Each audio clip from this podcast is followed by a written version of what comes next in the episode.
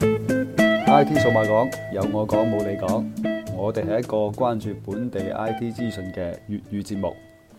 啊，我哋 IT 數碼港嘅 podcast 已經開通咗啦，咁多位用蘋果嘅朋友記得加我哋哦。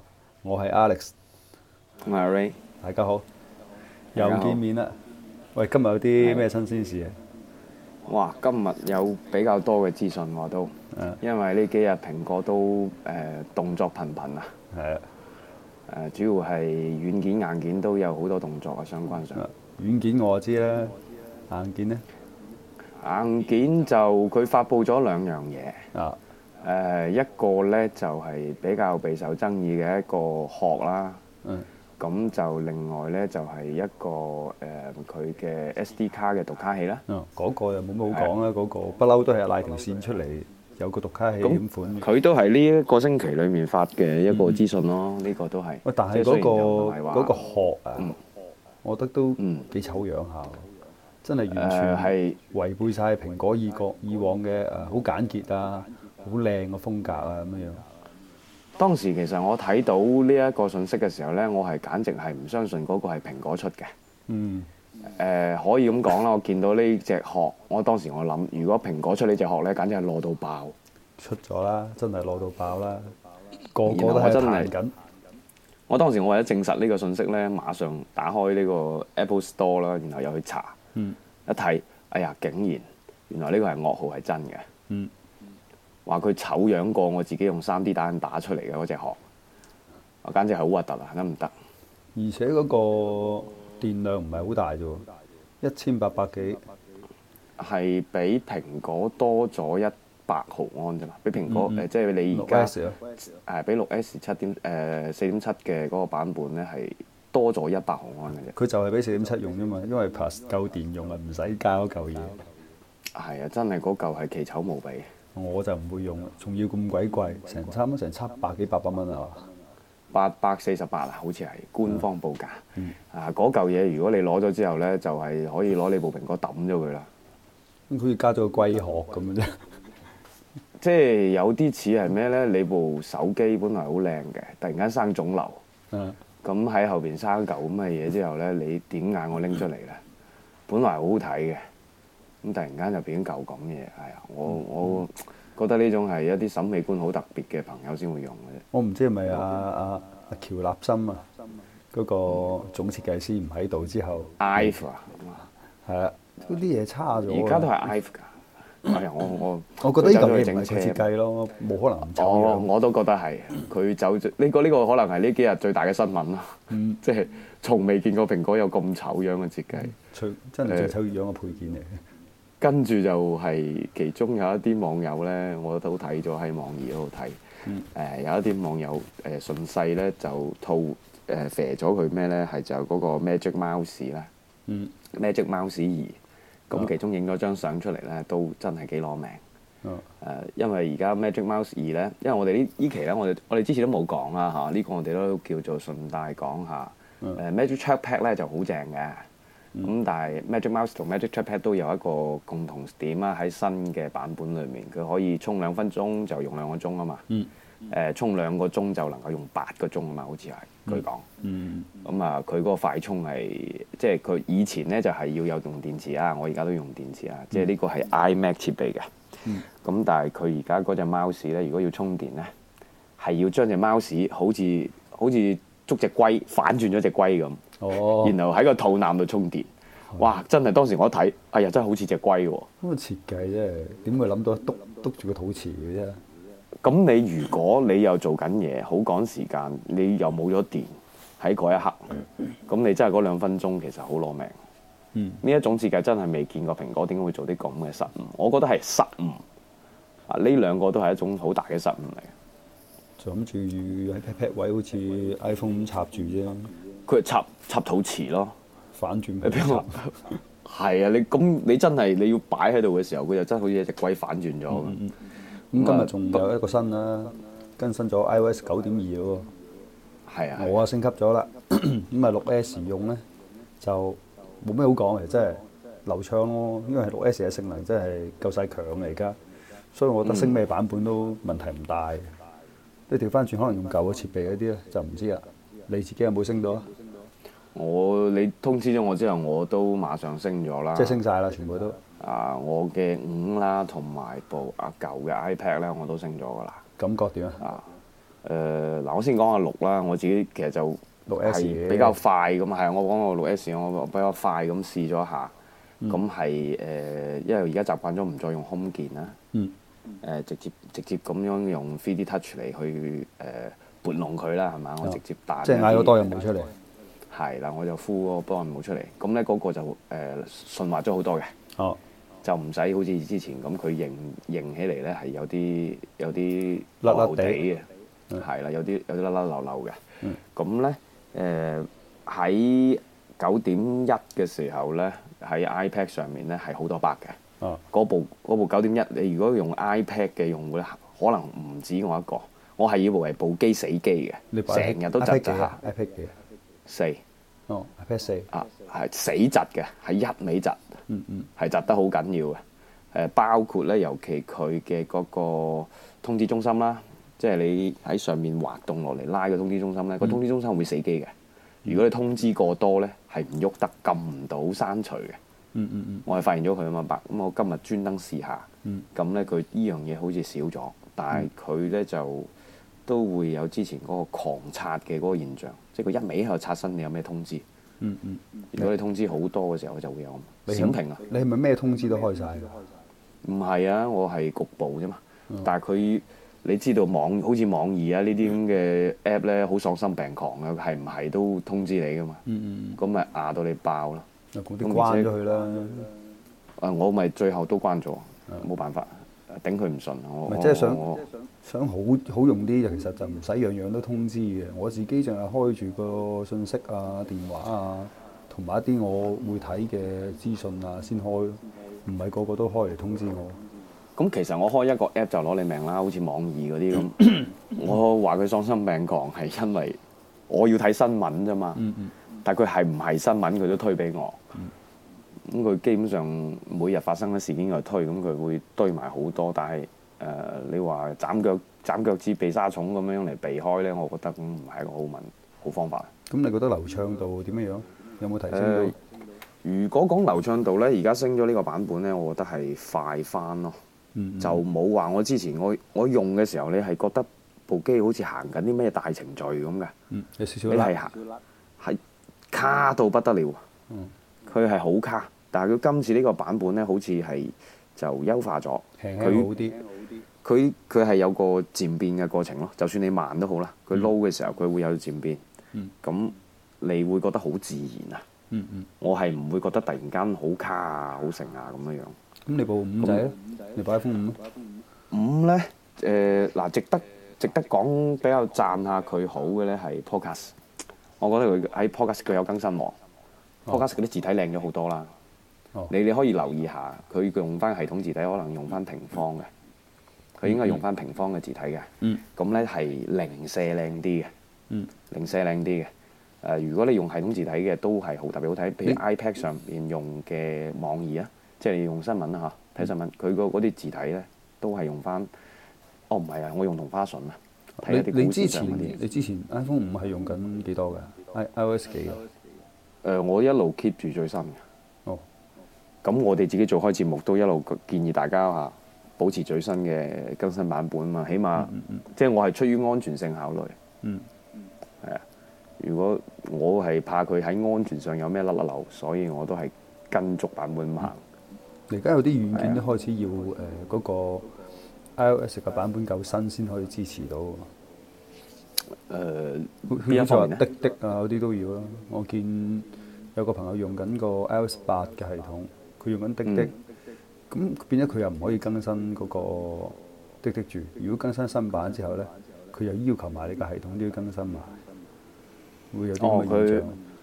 佢我估計咧，佢可能係加入咗 3D Touch 啦，如果係咁嘅話，佢如果加入 3D Touch 同埋嗰個誒，呃佢、英文上咧就 application shortcut，即係有一個捷徑啦。嗯即係佢都係 3D Touch 支持嚟㗎啦。咁你其實佢蘋果呢啲嘢都係㗎啦，佢逼你用新嘅誒誒呢個新嘅新嘅系統啦、新嘅機啦，咁、嗯包括比比較大嘅廠咁，佢哋之間有合作唔出奇嘅。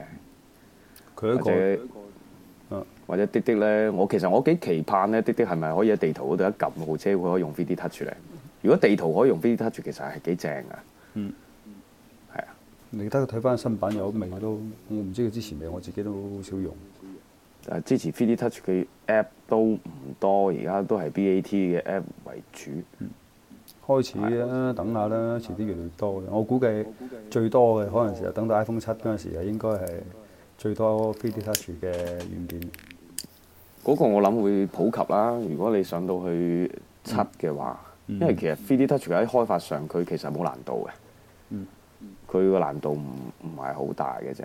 嗯哼，誒、佢呃甚至佢喺 Xcode 個開發工具裏面支持起嚟都係好簡單，嗯你可以冇代碼都可以做得到，所以我相信好多廠喺做呢一方面裏面誒、呃去更新呢，應該反應都好快。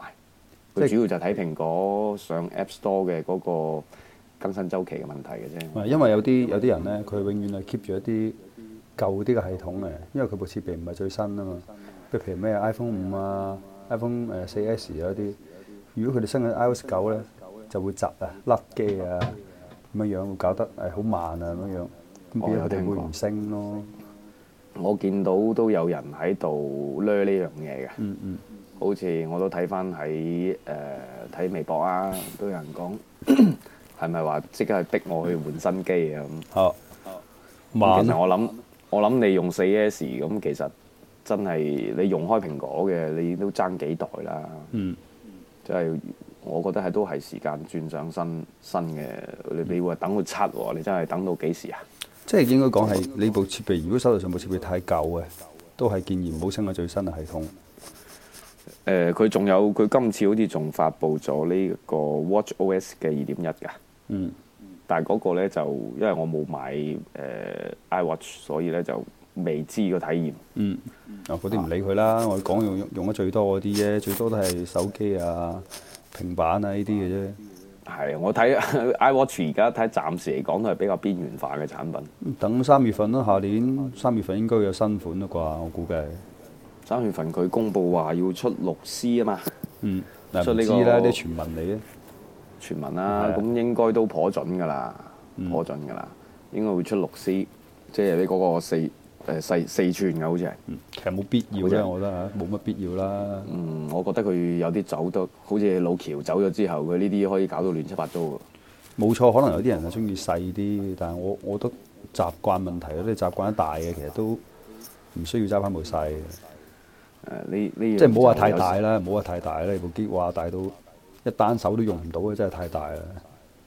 我覺得呢啲佢呢啲產品線嘅設計咧，呢啲奇葩產品咧，我估計佢蘋果係遭呢個資本綁架啦，因為而家投資人好多噶嘛。嗯，佢哋都係睇住個 report 嚟出產品嘅。咁你你份你份報表，你你年終嘅報表係做得唔靚仔嘅，咁你咪俾人逼住出一其他產品增加收益嘅啫。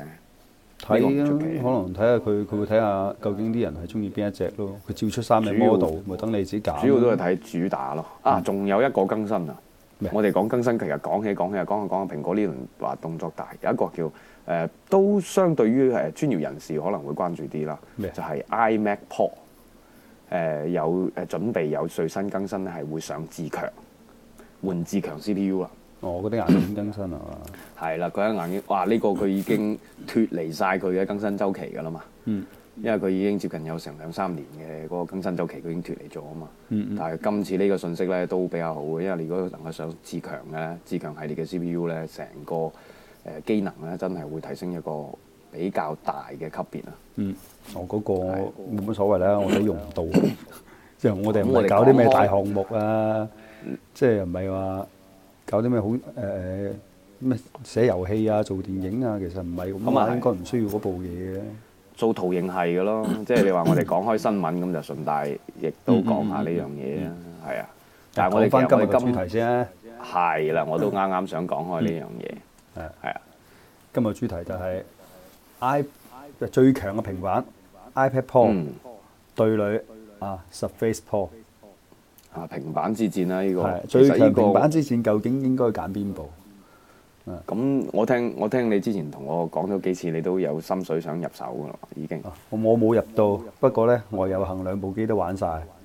哦，咁啊要聽下 你聽下你嘅評測。 iPad Pro 呢就係幫人哋買嘅，而啊 Surface Pro 呢就幫人哋裝軟件嘅時候呢，我玩咗幾日啊，啊。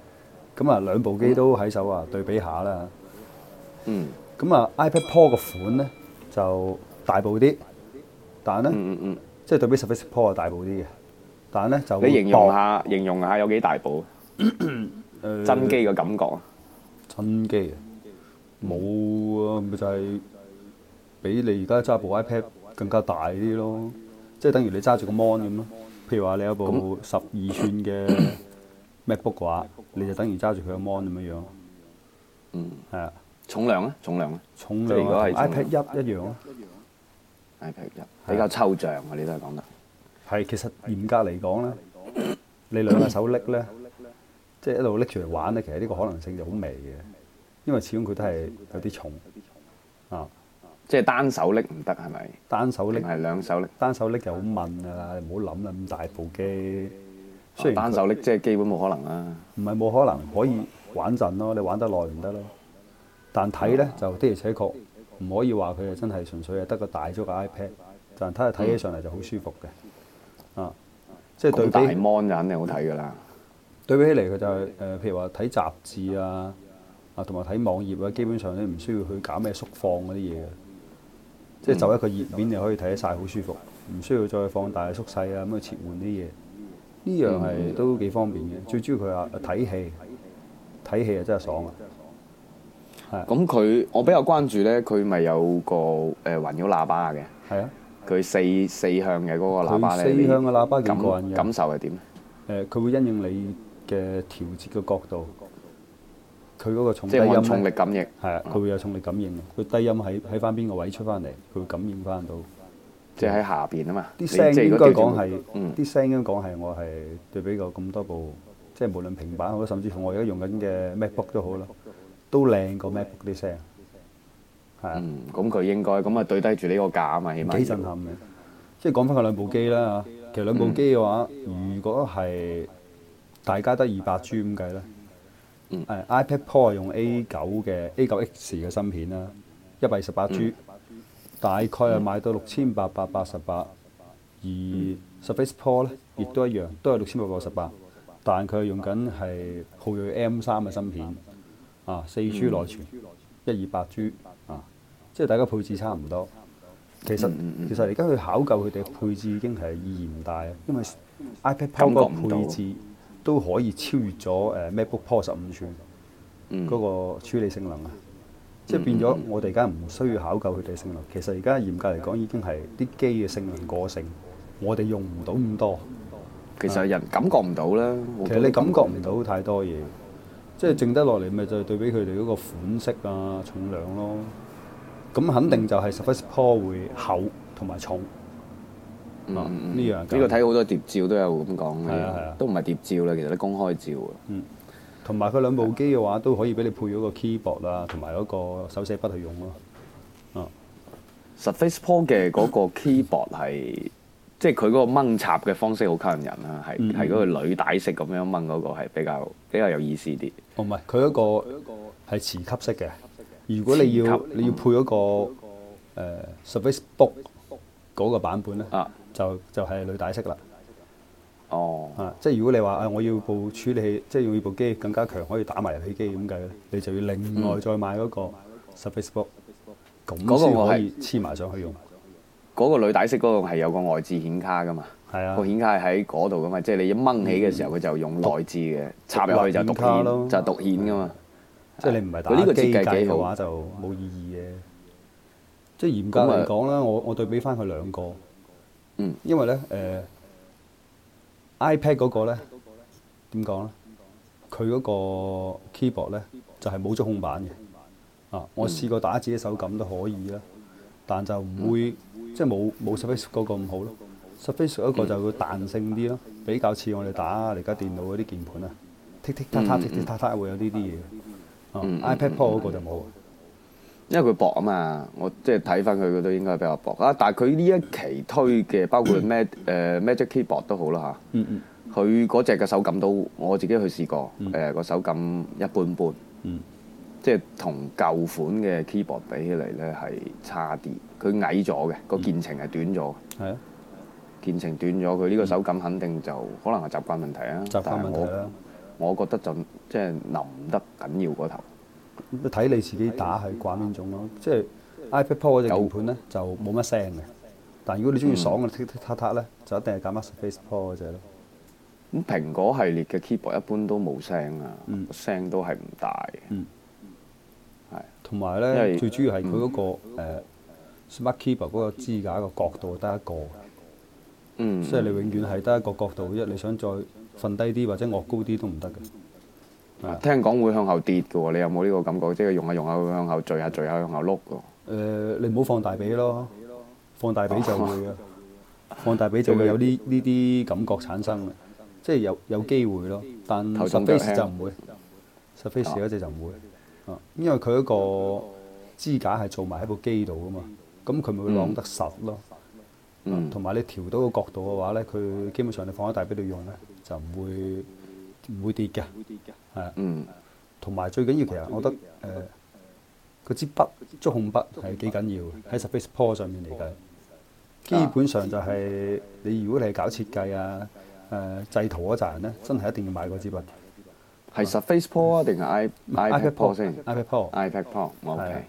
係啊，呢支筆都講得佢好緊要喎，佢嗰個反應速度啊，同各方面嘅靈敏度哦非常高嗰喎。支嘢就佢講真得係好過 Surface 嗰只。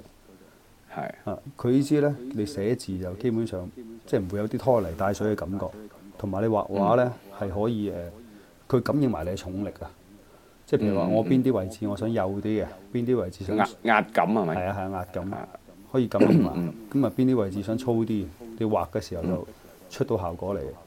但如果調翻轉哦頭用嗰個 Surface 嗰只咧，唔好話畫嗯畫，寫字都寫唔靚，哦，即係會誒有遲滯啊，係嘛？係有遲滯反應有啲甩咯。但係咧，佢有個好處，Surface 嗰只咧就有個交叉功能，就喺個筆尾後邊。呢樣就 iPad 嗰嗰支筆就冇嘅。佢越嚟越仿生。啊嗯不過我覺得佢其實筆呢樣嘢咧係比較誒、呃回歸翻異物化，真正嘅異物化。嗯即係可能更多嘅，即係起碼冇咁反人類啊嘛。其實用鼠標係一種好反人類嘅行為，我都覺得。嗯，因為你你喺呢度撳個鼠標就去咗上邊，本來就 即係雖然話你而家適應咗啫，但係實質上你應該係篤喺個屏幕度係最正常。嗯即係我寫字都係張紙度寫啫嘛，嚇。嗯，係啊。啊，係啊，其實睇睇習慣咯。如果調翻轉嚟講，就話誒、iPad Pro 咧，就更加係一部好純粹嘅平板，嗯真係純粹佢純粹到係，因為佢係用 iOS 噶嘛，佢又唔會將嗰、個、誒 OS 10嗰個功能放埋喺平板上邊。嗯即係冇個桌面功能啊。基本上你用翻啊都係 iOS 嘅 app，咁啊相對嚟講會，你知道 iOS 嘅 app 好多噶嘛，同埋佢啲質量都唔錯噶嘛，免費嘅又多，咁用起上嚟基本上你係，就算你冇支筆啊，誒唔嗯係畫畫咁計，就算你平時咁用嘅話咧，都幾方便。嗯，誒，如果我嗱呢樣嘢咧，我又同你有啲唔係咁誒，即係我我我用咧，如果俾我揀，我可能會揀 Surface Pro。睇你喂但嘅但係咧角嗱度就咯誒、，因為我點解會出於咁嘅覺咁嘅感覺咧？我一直唔入手呢個 iPad Pro 嘅原因就係、我唔知佢攞嚟做乜。嗯。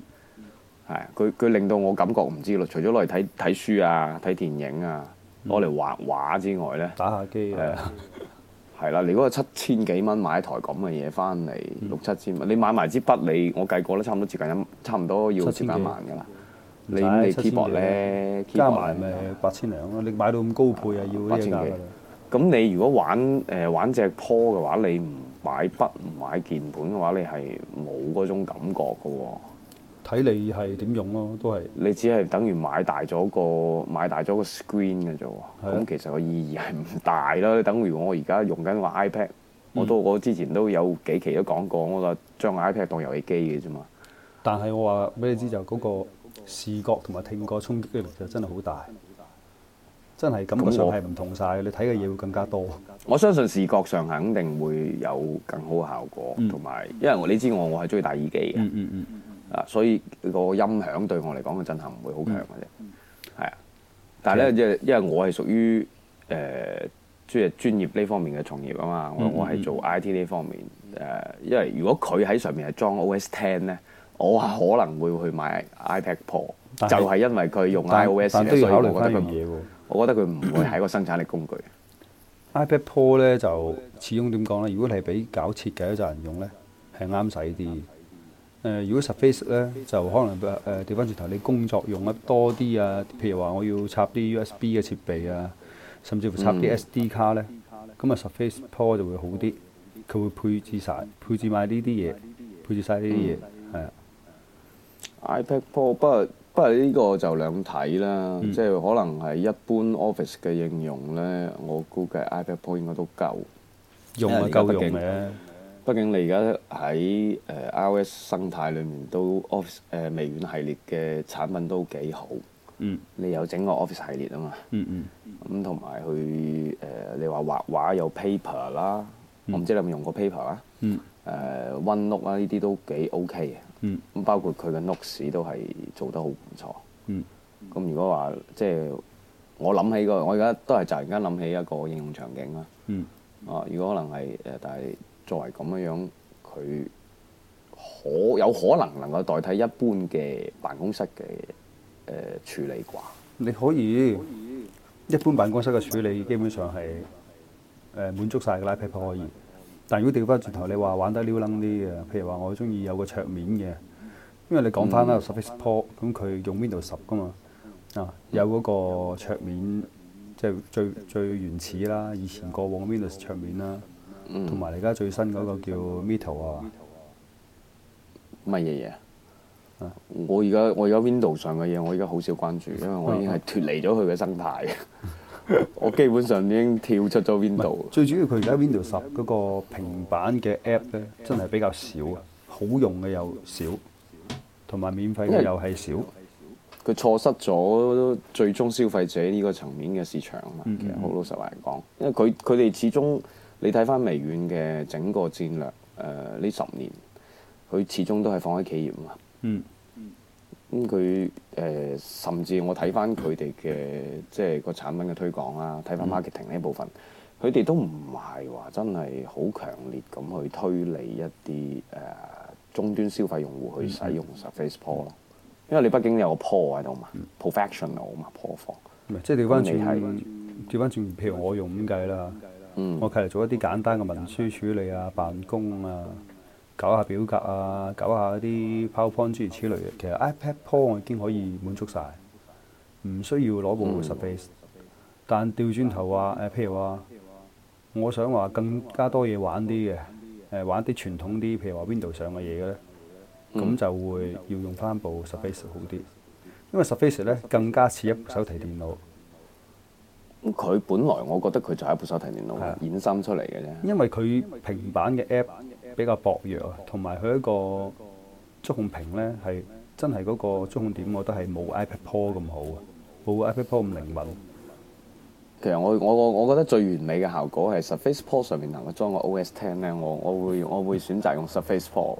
不如不如但係講話將佢 兩個用埋一齊 iPad Pro 加係啊，我覺得佢 Surface 哋 Pro 覺即係呢樣嘢係好容易產生一個選擇困難症。佢最初我哋點解一直都唔講呢個話題咧？其實佢哋出咗嚟咁耐，即係我哋都講翻誒呢度有個 background，我哋之前都有個爭拗啊嘛，包括我哋而家做節目都好啦。咁、其實誒、就係、因為佢哋各有各好處，因為你微軟今次呢個版本嘅 Surface 係喺工業上啊、外形啊各方面，我覺得佢係超越咗誒、iPad 嘅。係超越咗 iPad Pro 嘅。誒雖然話誒、呃我對蘋果嘅嘢係有好感，但係咧誒你用 Windows 咧，Windows 十咧其實幾難咯而家。嗯。啊，因為都比較討厭佢啦，已經已經係跳出佢嘅生態之後，我都比較討厭 Windows 啦。嗯啊，各種中毒啊，各種其他嗰啲嘢，甚至再用 Catalina 用起嚟都好奇怪。我用 Catalina 係好奇怪，因為你用起嚟會感覺係一個落後嘅生態。總之誒，呃而家呢兩部呢舒服，基本上就係最強嘅平板嚟㗎啦。我覺得啊，如果你話咪真係要揀一部用呢，就純粹要睇翻你自己嘅選擇。譬如話你假如話哦我着重用平板功能為主嘅，咁你一定係買 iPad 嘅。而調翻轉頭嗯話哦，我更加着重係經常性係用 keyboard 啊，經常性打字啊嗰啲嘅，甚至乎係要可能我要寫埋程序嘅，搞少少程序方面嘅嘢嘅。啊，咁啊只能夠揀翻 Surface 啊，佢會更加接近一部手提電腦。啊，我嗱呢個你嘅推薦啦，嗯嗯我覺得我嘅推薦，我企喺另一個角度睇。啊，我我覺得係呢個呢，就係睇你嘅工作環境決定嘅。係啦，應啊，你如果工作環境好自由呢，誒、呃你係一個比較相對寬鬆嘅工作環境，冇咩限制呢，可能選擇 iPad Pro 呢，嗯係、既家既係辦公又係娛樂，都係雙向滿足嘅。嗯我我呢個我係有信心，因為你本身用開喺 Apple 上嘅 App 係真係最高質量㗎啦，可以咁講。嗯啊，喺 Windows 上嗰啲就誒，其實真係冇聽過有幾多個真係好嘅。嗯而家嚟講，就主要係佢比較貧乏啊，喺喺軟件上，嗯而家嘅軟件上呢幾年嚇。咁但係如果你話你嘅工作環境係只能夠用 Window 嘅，咁你國內嘅環境都係咁啊，好多都只能夠用嗯苛刻 Window 啲啊係咪？係要嗯係用呢 U 個盤係啊嗰啲嘢。比較封閉啦，呢嗯種只能夠講係啊比較封閉嘅，可能就用 Surface Pro 咯，嗯只能夠用 Surface Pro。總之係因應自己嘅環境選擇啦。當然啦，係咯你話我你話我大 K 把嘅咁啊，兩部買晒去交換用都 得。咁其實我覺得唔係錢嘅問題，係你個膊頭嘅問題。你試下兩部機你帶晒，哇真係好攞命嘅。交換咯，係啊，我哋嗰日計過，你如果孭個大書包，你執部 iPad Pro，然後咧你執部手機，然後誒嗰啲咩叉電啊，誒、跟住就係鍵盤啊，咁各樣嘢懟晒落去咧，哇！你嗰個移動成本，你真係你個膊頭都好鬼容易勞損嘅，我覺得。孭住皮幾嘢周圍走喎。即你呢個，我覺得唔係用錢去衡量啊，係你好辛苦啊！嗯你你係俾佢困住咗啊，已經係同以前嘅嗰個初衷咧，我覺得就有啲表背道而馳。我而家出我就算出差，我都拎個手機算數。啊嗯，我覺得係咁樣係會更輕便。不過呢個係題外話啦，呢、個係。嗯即係講翻起個方便性，誒、哎想你補充翻多樣嘢，你一誒、我想我好想知道咧，Surface Pro 嘅手感重量啊，嗯喺重量上，咪重過 iPad Pro 咯，同埋都係重過手感一定唔夠 iPad 好噶啦，因為 iPad 又薄又圓潤，咁啊 Surface 就方方角角啦。哦，其實因為因為我睇如果佢嚴格嚟講咧，你唔揸喺手用咧，都係放喺張台度用咧，其實你就唔會覺得太大分別嘅。嗯，啊，分別最大都係系統嘅啫。咁呢、個呢、個一定啦。嗯我就主要因為以前誒、呃對於 Surface 嚟講咧，以前俾我冇咩好感啊嘛。嗯我拎過第一次拎過佢嘅早期版本，好似二啊 Surface Two 嘅時候咧，哦，我就一拎起我就想掉咗佢，啊太重啦。嗯，係啊，因為因為俾我好，我一直冇好感就係呢樣嘢。我哦 Surface 所以一我嗰陣時咪仲重，Surface 一嗰陣時我買咗啦，玩咗十日就揈咗佢。咁佢同早期嘅 iPad 啊，早期 iPad 都比較重啊嘛。嗯嗯但係 iPad 做到而家從四啊嗰啲開始就已經係比較合理咯，我覺得係做到比較薄。嗯。咁我一般我都係當佢睇電子書，當睇書用㗎咋，當閲讀器咯。嗯係啊，但如果你話攞個 Surface Pro，我而家冇諗到我嘅應用場景，因為我場景仲係相對比較寬鬆。你唔好攞 Surface Pro 當平板用，因為好頂癮嘅真係唔好用，非常之唔好用。係嘛？係咁嗯啲咁 app 呢個啲係 app 又少，啲交互度又低。呢個係佢而家個生態嗯，佢平微軟嘅生態喺呢一方面真係比較落後。你只能夠當係一個手提電腦，但呢部手提電腦呢係有平板功能嘅，咁你解嚟用，咁就會適 當啦。而 iPad 又啱調翻轉，iPad Pro 又調翻轉嚟理解。啊 iPad Pro 就調返轉呢部係一部平板，係啊但係咧佢又有手提嘅效果嘅。 係，你所以呢兩部嘢真係幾，其實真係對好多想買想入手嘅人好嗯好糾結。總之係睇自己着重邊一邊咯，着重平板定係手提咯。啊係係。好啦，呢一期嘅 ID 數碼講嘅節目時間又到啦。誒係咁啦，拜拜。